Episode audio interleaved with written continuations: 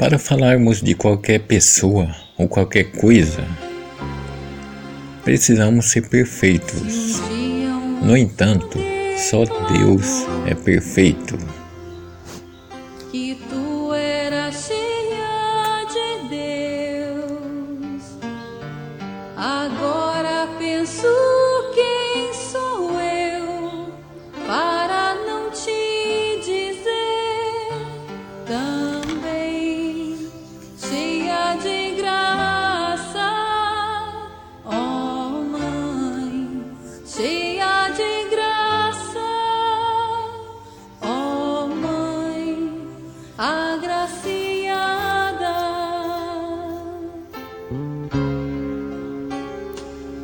Se a palavra ensinou que todos hão de concordar e as gerações te